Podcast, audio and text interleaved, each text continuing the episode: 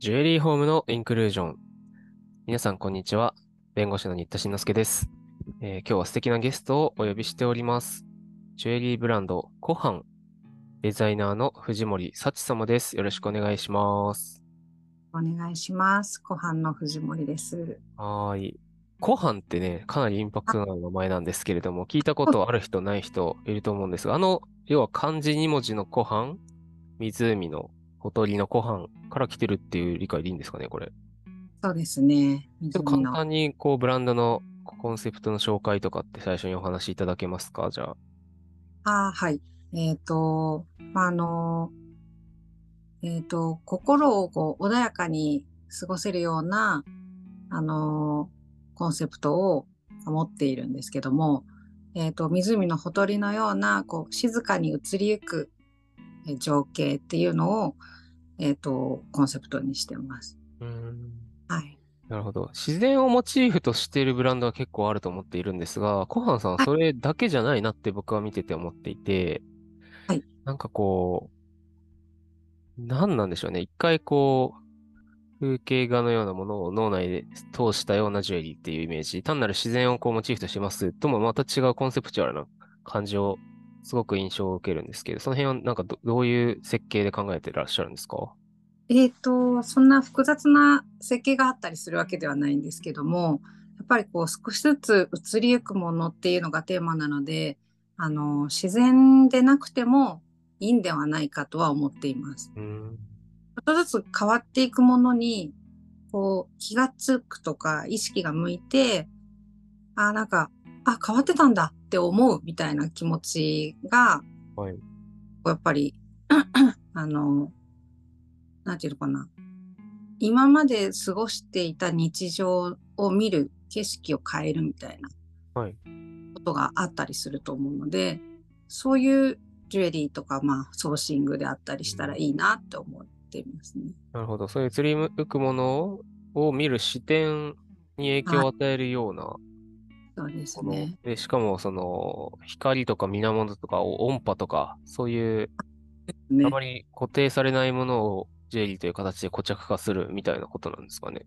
そうですね。一応形にして身につけることで、まあ、こう、そういう、あの、思いを、こう、胸に残すっていうか、うん。えーまあ、まずは見てみたいという方はラジオなんで、インスタ紹介しておきます。コハンアンダーバージュエリーが公式なアカウントになりますので、KOHAN アンダーバーでジュエリーと打っていただくと、コハンジュエリー出てきます。今、私とかが見ていて、こう、主な、主だたるラインとしては、はい。光の、こう、ピアスのラインとか、音の音波を形にしたネックレスとか、はい。こう水の水面を表現したリングとか、あとはパールのやつは雫なんでしたっけ、これ。えっ、と、露天っていうシリーズがあるんです。はいはい。霧をモチーフにしてます。霧ができる瞬間の温度を露天って。言うんで、で、その瞬間というか、霧ができる、その水滴、小さな水滴一粒ができる。やっぱり梅雨をイメージしてるんですか？はい、そうですう。ーん。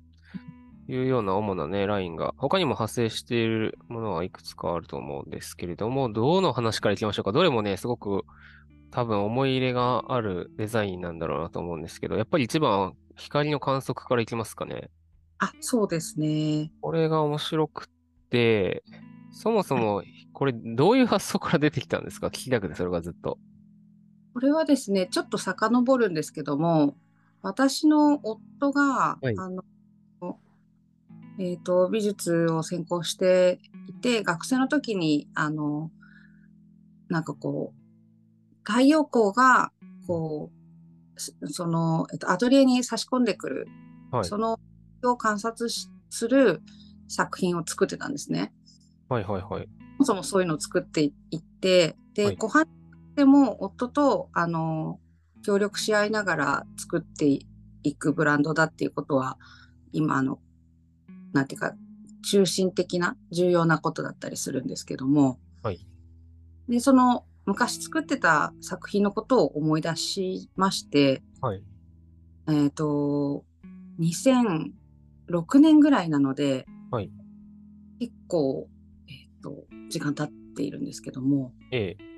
で思い出して、まあ、そういうことって何か形にできないかなって、後半として何かできないかなって思っていたんですね。ええ。で、私の方で、えっ、と、まあちょっと模型のような小さい箱を作りまして、ええ。一つ窓を開けて、それをまあ窓際に、あの実際の制作室の窓際に置いて、光がこう入ってくる様子をまあ観察し始めたんですよ。うん。はい。で、それが昨年の春のことだったんですけど、ええ。で、それで、あなんか光の形をこう身につけられないかなっていうふうに、まあ、つけられなっていうふうに展開していったものです。ええ。じゃあ、もともと、旦那様が昔、はそれはコンセプチュアルアート的な感じでやってたんですか？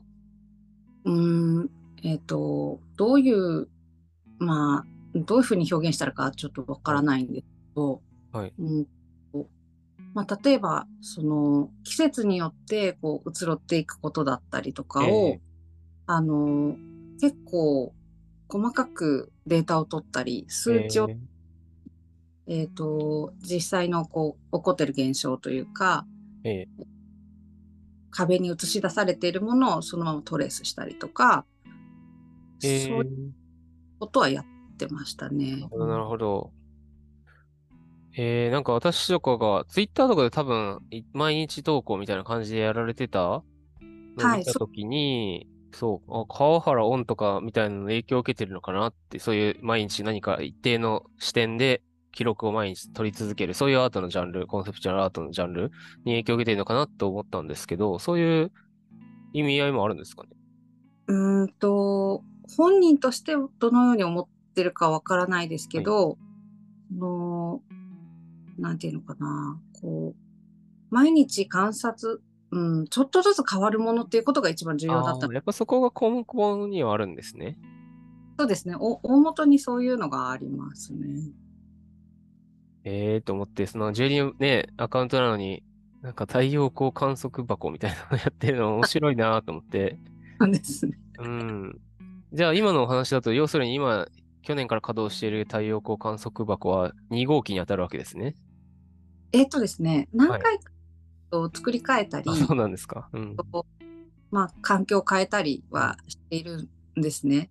うんなので、少し、まあ、あのずっと見てらっしゃる方は、ちょっとずつ変わってるなとは、かもしれないですけども。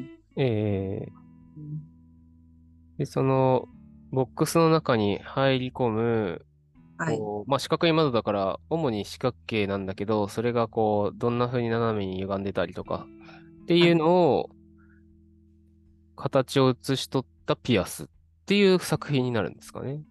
そうですね。あの、まあ、今、あの、現状で、あの、販売しているはいピアスは、えっ、と、形が6種類あって、ええ、あの昨年の春に、こう、プロジェクト的にまとめて、あの、撮影した画像が元になってるんですけども、はい、はい、はい。実際こう観察していると、まあ、1日2日で角度ってそんなに変わらないんですね。入ってくる角度は変わらないので、はい。そ今あるあの商品に関しては、ボックスの角度はあの変えて撮ってるんですけども、だからいろんな形があって、6種類の形が撮影できてるんですけども、うんあのその後ずっとあの定点観測的に同じ角度で撮影し続けてはいますね。うーん。うんなのであのこれから展開していくつもりではいます。ええ、バリエーションがさらに増える可能性あり。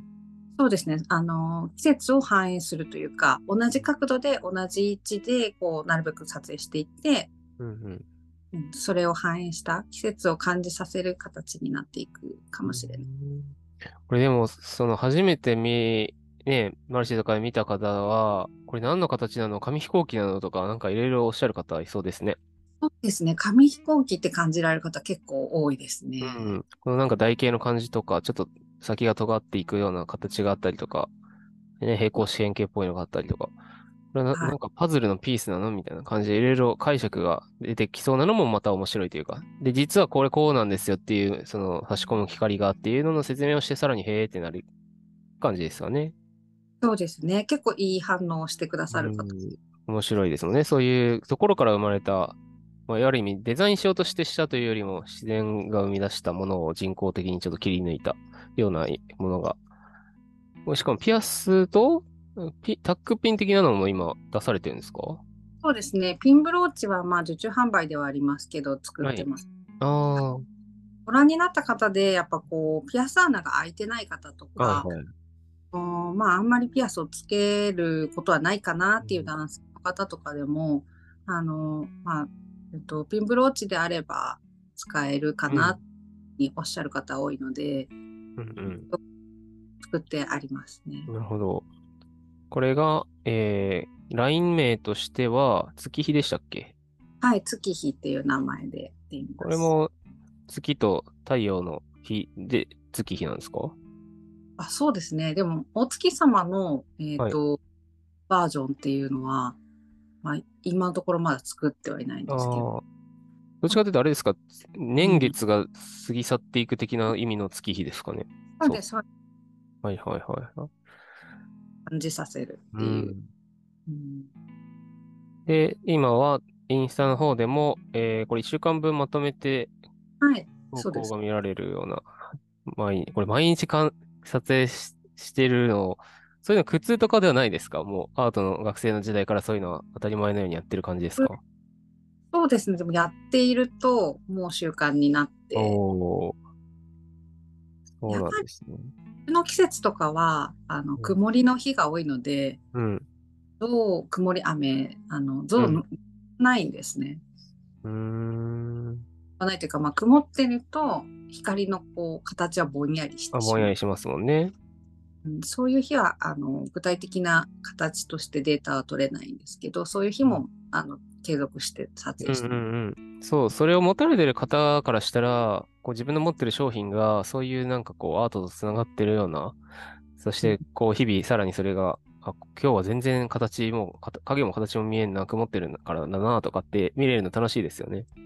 はい、そう思っていただけると。うんというのが月日のシリーズで、はい、で、次が、私がこれ一番好きなんですけれども、はいえーえーこう、リングですね、あの、ウェーブの。あこれイヤカフも出たんですね。イヤカフもあります。あはい、ー揺らぎです。ね、揺らぎのシリーズで、私も持ってるんですけれども、えーっと、これがもともと水の表面をこそうですイメージしてるな。ものを揺らいでいるあの形をリングにしています。うん。このリング、さっきのあの月日が幾何学的な直線的なデザインのであるのと典型的な、こう、柔らかい直線的なデザインではあるので、真逆？ある意味、デザイン的には真逆ですよね。そうですね。性質が違う感じはしますよね。うん。もうこれなんかリングとしてつけてても、どの面がくるくる回っても、上に来てもなんか、デザインとして成り立ってるのがすごい好きなんですけど、ありがとうございます。これはもともとどういうインスピレーションからできた商品なんでしょうか？これはあのもともと私が着想して、まあ、作ったものであのこう長く生きててこういろんな状況の変化があってこうみ微妙な波の差というか同じ形の波でないことをリングの形にしたかったのであのなんていうか緩急のあるうん波の形にこう緩急のあるリングになっています。ー、そうなんですよね。ちょっと、こう、イレギュラーな感じの曲線だったりするのが、逆に湖とかの水を観察してると、そういうのがあるんだろうっていう感じですかね。そうですね。なんかこう、まあ、あまり激しい波ではないけれども、こう、緩やかな、あの、波のこう、動きっていうのを形にしたくてありますね。なんかブランド名のコハンともすごく一番リンクするし中心的なラインになりそうだなと思って拝見してるんですけれども、そもそもコハンっていう名前にしようと思ったのってなん、なんか理由あるんですか？えっ、と、これもですね、まあやっぱり夫はあんまり名前を出して、あの、はいデザインに関与してるってお、公に言いたがってはいないので、はい。まあ、協力しているっていう状況であるんですけど、その夫が生まれた土地が湖のある町だったんですね。えあの私は結婚してからまあたびたび行くようになってるんですけども、ー、はい。あその湖が日常の中にあるって、あとてもいいことだなと思っていて、うん。大きな変化がない、すごく穏やかな、あの、なんか波立ちというか、はい。水面がこう大きく広がってるんですね、景色の中に。うんうん。で、こう、人々にとってはすごく当たり前なので、住んでる人というか、なんていうんですかね、あの、当たり前のこととして生活の中に入っているんですね。えそれが、あの、すごく、まあ、いいなと思う気持ちがありましたね。ー、えー、それでブランド名を湖畔にして、そうですね。なるほどですね。あと、二つしょぐらい紹介できたらなと思うんですが、えっと、遠なりですね。はい、隣。これもなんか出来方がすごくこうアートだなって思ったんですけど、ちょっと紹介してもらってもいいですか？そうですね。隣はですね、ネックレスとピアスが今あるんですけども、はい。もっとこう、えっ、と、隣っていう言葉が、こう、遠くから響いてくる音をうん。言うんですけど、あの、こう、うん、遠くで音がした。それが、こちらに届いてくるまでに、こうなんか、小さくなって、あの響きながら、周りとこう、響き合いながら、小さくなって届いてくるっていうのが、うんあ、なんか、あなんか音がした、ああれは何だろうみたいな気持ちが元になってるんですね。うん。はい。で、その音が小さくなりながらも周りと反響しながら響いてくる形を、えっ、と、同心円状のパーツ、同心円状に広がるち小さなパーツを組み合わせて、あの、作ってるんですね。ちょっと見ないとよくわからないと思うので、ぜひ見ていただきたいんですけど、インスタ見ていただイメージとしては、なんかこう、音波の波形を、えその、そうですね。こう円、円柱状じゃないけど、した感じですよね。そうですね。こう、えっ、と、なんていうのかな、こう、回転軸うん。作っていくそうそう。アプローチがちょっと数学チックだなと思ったんですけれども。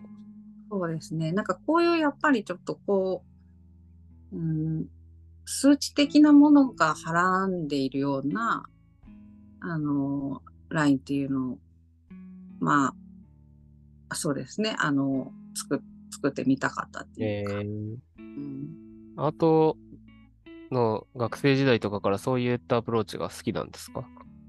えっ、とね、この商品に関しても、その、夫のコンセプトが結構強かっーそうなんですね。すね。すみません。あの、なんていうんですかね。あの、音をモチーフにした作品を、あの、はい作ってきたっていうこともありまして、はい。こういう切り口はどうだろうっていう発案を受けて、私がしていたっていう感じなんですけども、これも確か映像でインスタでお披露目の時にやってましたかね。元の音の、モデルとなる音があって、その波形をこうあ、そうですね。作ってる。これな、なんか CAD とかで作ってるってことですか？これ、ちょっとどうやって作ってましたかね？ちょっと、なんかこうね、か音波の形をこう加工して作るみたいなイメージ、3D モデルみたいなのが、普通に波形を、はい。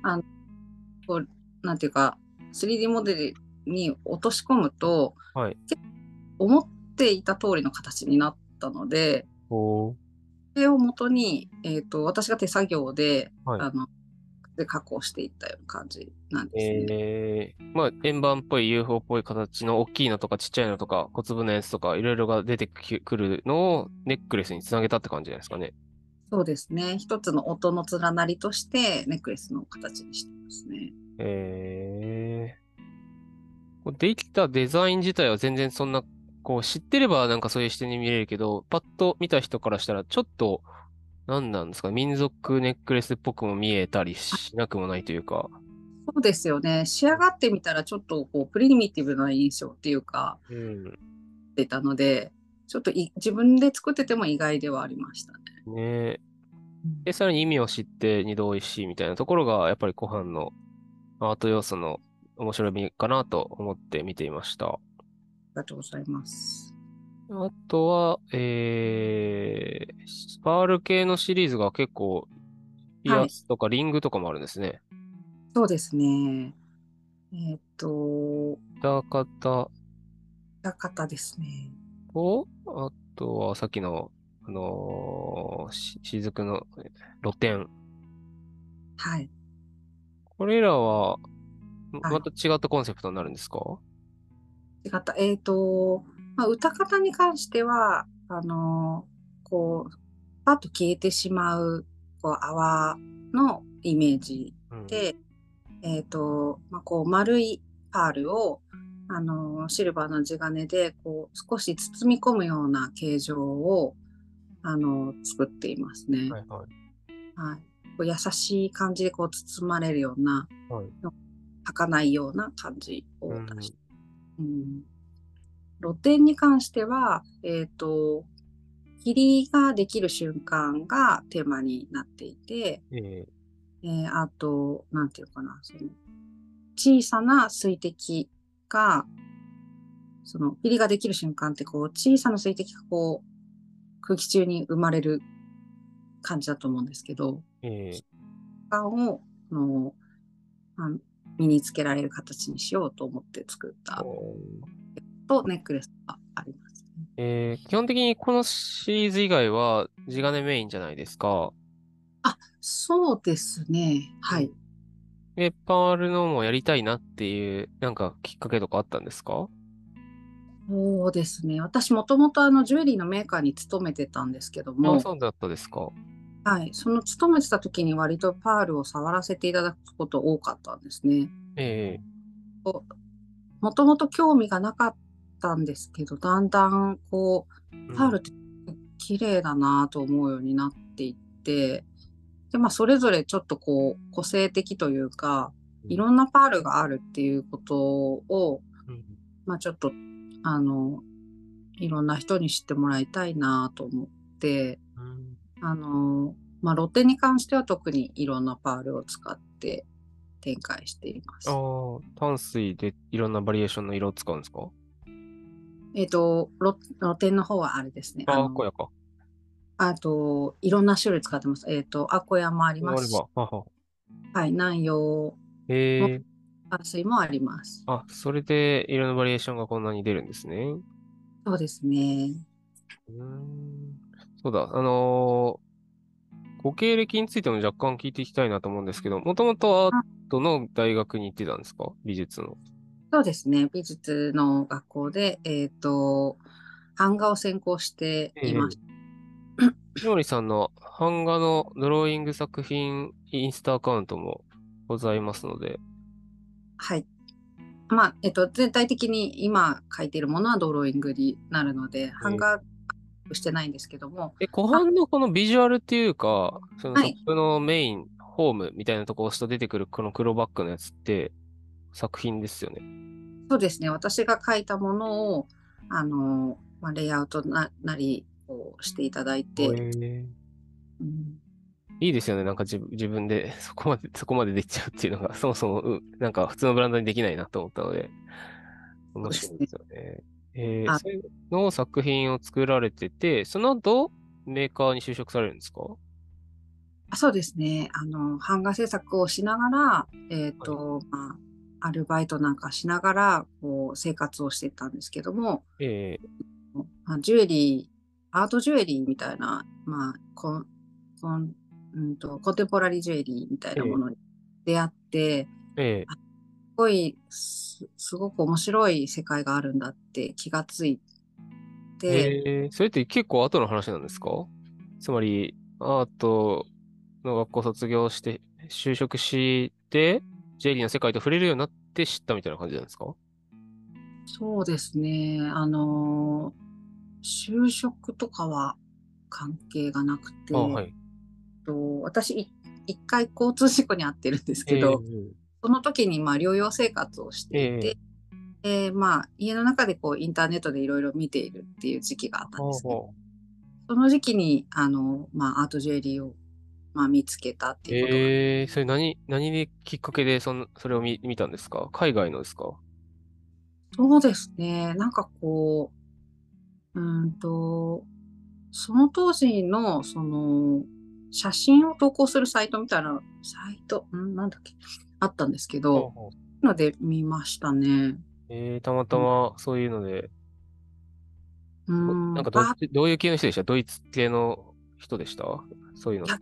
日本の方も出てきて、あえっと、はい、有名な方だと園部悦子さんあとか、ー、はいはいはい。結構まあ、あの、インパクトありましたえー、ね。えーえーそうですよね。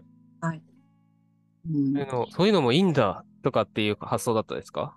そうですね。なんか、なんか、版画って、こう、なんかこう、うまく社会とつながれないかといろいろやってみていたんですけど、なんかこう、社会とつながるというか、誰かの、誰かの生活に入っていくものを作るっていうことを考えたときに、ジュエリーにすごい魅力を感じたっていうことがありましたね。そうかそうか。その、ただ鑑賞されるだけではなくて、その、はい買ってもらった人と日々生活を共にするというか、一体になって身につけるみたいな。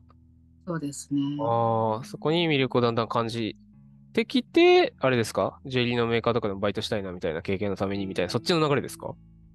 そうです、そうです。最初に、あの、まあ、あの、ジュエリーの専門学校の社会人コースに通って、うん勉強し始めて、うんうんもうちょっとこう具体的に、あの、作ってみたいなと思って、ジュエリーメーカー、に入っそれで修行も兼ねて。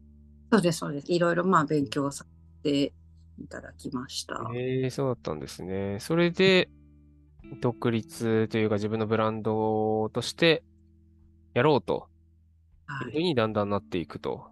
はい。ええそういうことだったんですね。面白いですね。えじゃあ、園部さんの作品とかも好きだったりされるんですか？そうですね。かっこいいなと思いますね、やっぱり。うんそうですよね。細かいところにこう、こう意識がこう、巡らされている感じがして。ええそうですよね。まあ、しかもただ単に石を素材としてだやるだけじゃない何かね、アート性も加味されてて。そうですね。ええ今後、後半としてはどんな風に展開していきたいなっていうのはありますか？はあ、そうですね。あの、やっぱりこう、あの、一般の方にもっとたくさん知っていただきたいので、えっと、いろんな小売店さんとかともお知り合いになりたいですし、あの、まあ、バイヤーさんの目にも留まるといいなと思ってやっています。えー今日お話を聞いて気になった方は、まずインスタですかね、見ていただいて、作品をご覧いただくことと、実際に生で見てみたいという方は、今年の下半期にイベントがくつかあるんですよね。ですね。まず直直近だと、はい。直近ですとニューエナジーに出店させてもらいます。はい、9月の7から10ですね。新宿三角広場にて、はい。えーニューエナジーにご出店されて、その後の予定で決まってるのもありますか？ですね。えっと、ニュージュエリーにも、まあ、出店させていただくので、えっと、12月の頭、はい、表参道スパイラルですね。はい。等々でご覧いただけるということですね。あとはまあ、サイトから、えーベースでしたっけね。オンラインでも見ることができますと。いうことで、あ、オンライン始められたのも意外とあれですか？オープン7、あ、これ期間限定でオープンするようなスタイルだからってことですかね。そうですね。ちょっとイベント出店中は一旦閉めているので、ええっと、そういう形になってます。あの、インスタグラムで、あの、オープンするときは告知をして。はい。で、あの、イベントの前に一旦閉めるみたいな感じ。うん。ねじゃあやっぱり最新情報をチェックしていただく場合はインスタが一番早いですかね。そうですね。はーい。そうそう。私、インスタ見てて、ジュエリーの投稿だけじゃなくて、こう、たまにこう、自然の感じとかはい、出るじゃないですか。ブランドのイメージの、その、風景写真みたいなのとか、自然の写真とか、空の写真とか。ああいうのがたまにね、出るの好きなんですよね。あ、ありがとうございます。うん。え今度、あの、ニューエナジーののを出させていただくときに、はいあの、ハンドブックを新しく作ろうと思ってああ、ビジュアルます。はい。のある写真、冊子みたいな？そうですね。え冊ー子形にし今作っているので、ええうん結構そういう写真とかも、あ、そうなんでですか？ドローイングとかもえ盛ーりになる予定です。あらら。その単なるカタログっぽくなるだけじゃなく、そうですね。えー作品のドローイングとかも載せて、楽しいですね、じゃあ。あ結構楽しいですね。い一番お楽しい気持ちになった ですね。えー、はい、ぜひえーどうやったら手に入るでしょうか？あ、そのニューエナジーに来ていただいた方に、あの、プレゼントしますので、たくさんの方に持って帰っていただきたいと思います。えーあれ限定、限定で何部みたいな感じですか？うこの機会のみなので、あ、そうなんですね。じゃあぜひ、あの、たくさんね、ブースあると思うんですけど、ニューエナジー。ぜひ、あの、ご飯も探し当てて、たどり着いてもらえたらと思います。はい。はいそれでは、今日お話を伺いました。ジュエリーブランド、ご飯、デザイナーの藤森幸様でした。ありがとうございました。ございます。